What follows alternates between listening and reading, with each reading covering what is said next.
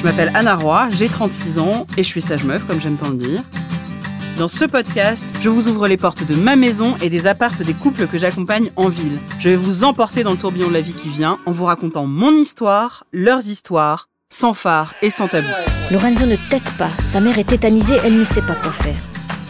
Comment est-ce que vous allez vous organiser Vous n'aviez pas prévu tout ça?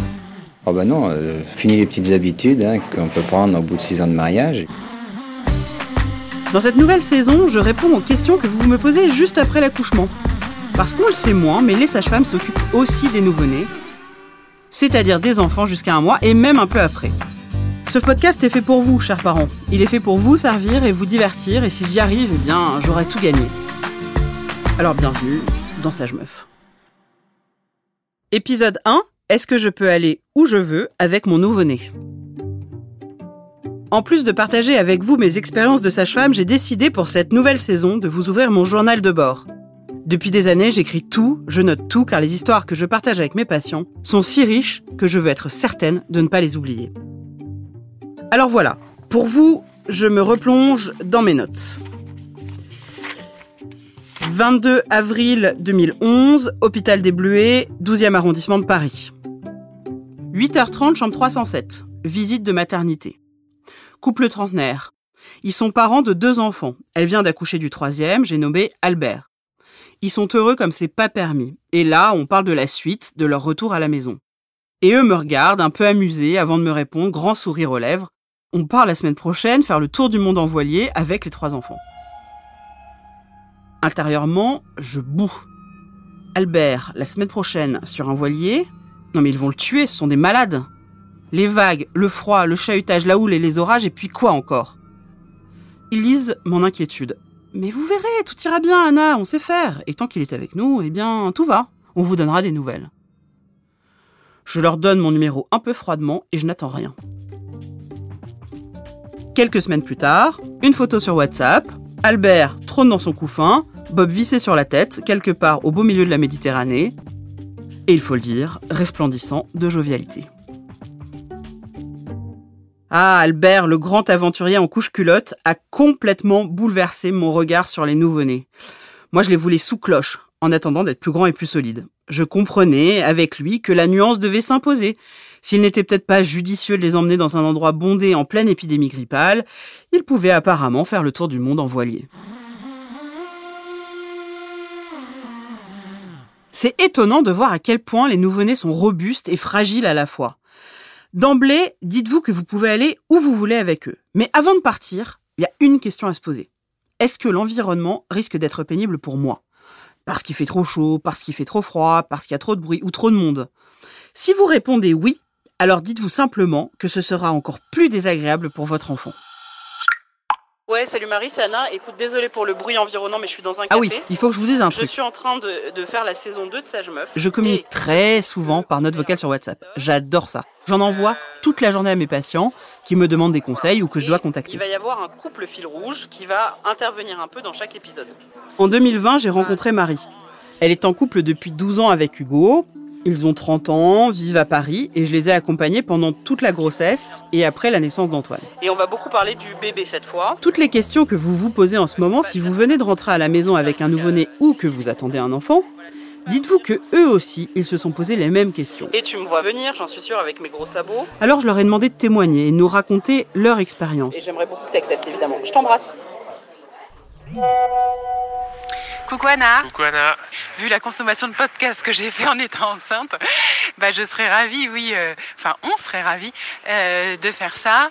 Non seulement euh, si notre expérience peut aider d'autres futurs parents, ensuite aussi pour toi, parce que tu nous as tellement aidé que ça nous fait plaisir de te rendre l'appareil. Donc bah écoute, tu nous tiens au courant. à bientôt.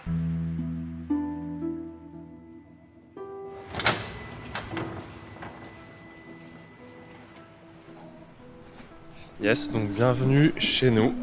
Marie et Hugo habitent dans une petite maison biscornue avec beaucoup de charme dans le 11e arrondissement de Paris, tout au fond d'une cour.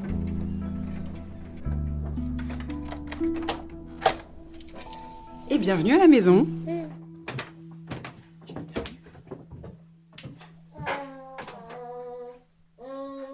Antoine est né à la maternité Trousseau le 5 septembre 2021 à minuit 44 et il pesait 4 kg 230. On rentre de la maternité. Moi, je suis vraiment euh, épuisée de la nuit puisque Antoine a très peu dormi, euh, était euh, en éveil de minuit à 4 heures du matin avec de nombreuses tétées. Je reste à la maison pour me reposer et Hugo me propose de sortir avec Antoine. Mm, du coup, c'est même pas une question ou un stress pour moi. Je suis trop content d'aller présenter mon fils à mes copains commerçants du quartier. Donc hop, je l'habille, je le mets dans la poussette et trop fier de moi, je dis au revoir à Marie à la fenêtre qui peut se reposer hop, on va faire un tour.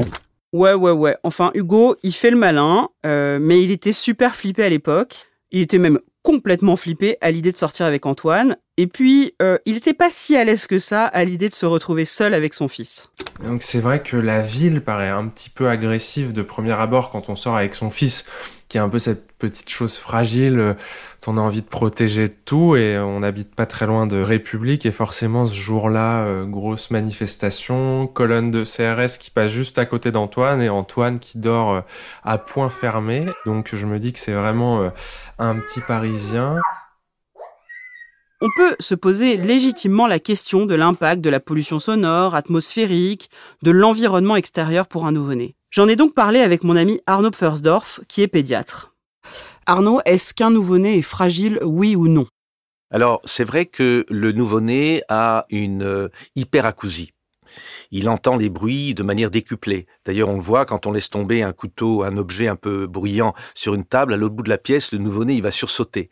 Et donc, je conseille les parents de ne pas emmener un bébé au restaurant euh, à un mois ou deux mois.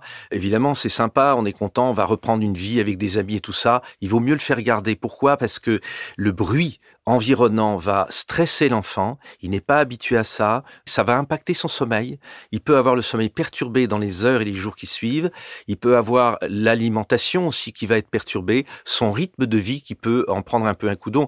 Cette notion de protection d'une bulle autour de lui, faire attention au bruit, oui. Mais attention, tout est une question d'équilibre à trouver. Faites-vous confiance, vous savez. À peine quelques semaines après l'accouchement, d'ailleurs, Marie et Hugo se sont accordés quelques sorties avec Antoine, et heureusement. On est en septembre, euh, donc finalement c'est euh, un peu le mois rêvé pour euh, accoucher et pour naître, puisque tout le monde reprend le travail ou retourne à l'école.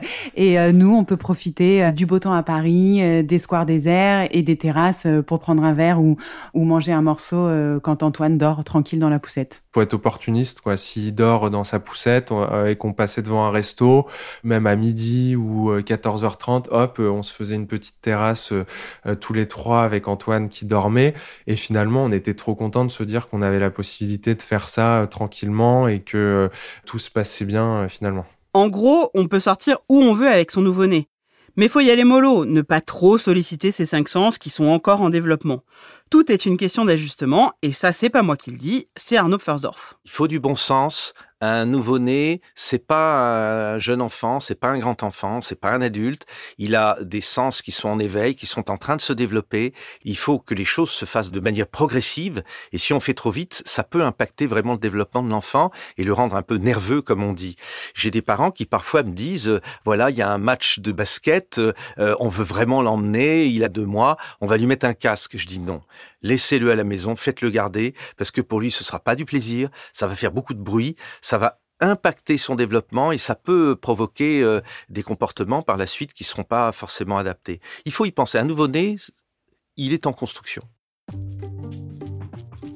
Quand je suis sortie les premières fois avec mon tout tout petit Auguste, j'avais l'impression d'être en patin à roulettes et de devoir transporter en même temps une bouteille de champagne. Du jour au lendemain, je n'ai plus traversé la rue de la même manière. Bah, c'est simple, seul, je faisais n'importe quoi. Je respectais ni les feux, ni les passages piétons, ni rien. Avec Auguste, bah, j'avais pas le choix, je me suis mise à appréhender l'environnement d'une toute autre manière. Je suis peut-être devenue une adulte en fait. Donc au fil des jours, eh bien, j'ai appris à éviter toutes les situations qui me stressaient, parce que j'avais une peur bleue des infections, notamment. Donc, j'ai arrêté de prendre le métro, j'ai évité toutes les files d'attente bondées et interminables, et en soirée, fini les passages de bras en bras pour faire plaisir aux copains. Et, et, et, à peine un mois après mon accouchement, je dis ça parce que je suis fière, je l'ai emmené voir la mer, comme Albert. Pas en croisière, hein, mais dans le sud de la France, et tout s'est super bien passé.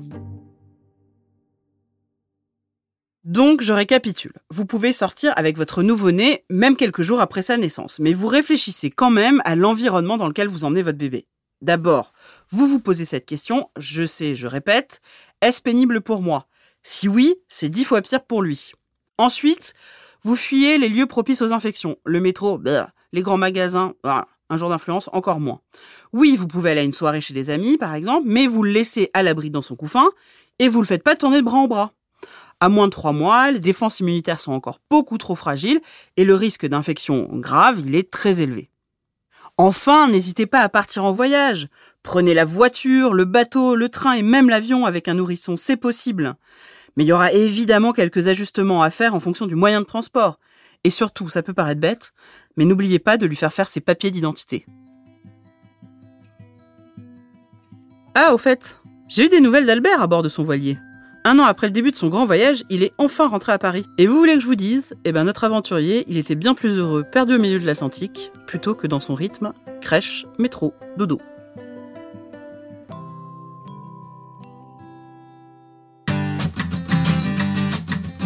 Sage Meuf est un podcast original Europe 1 Studio produit par Adèle Imbert. Cet épisode a été écrit par moi, Anna Roy. Julien Tarot a assuré la réalisation et le mixage.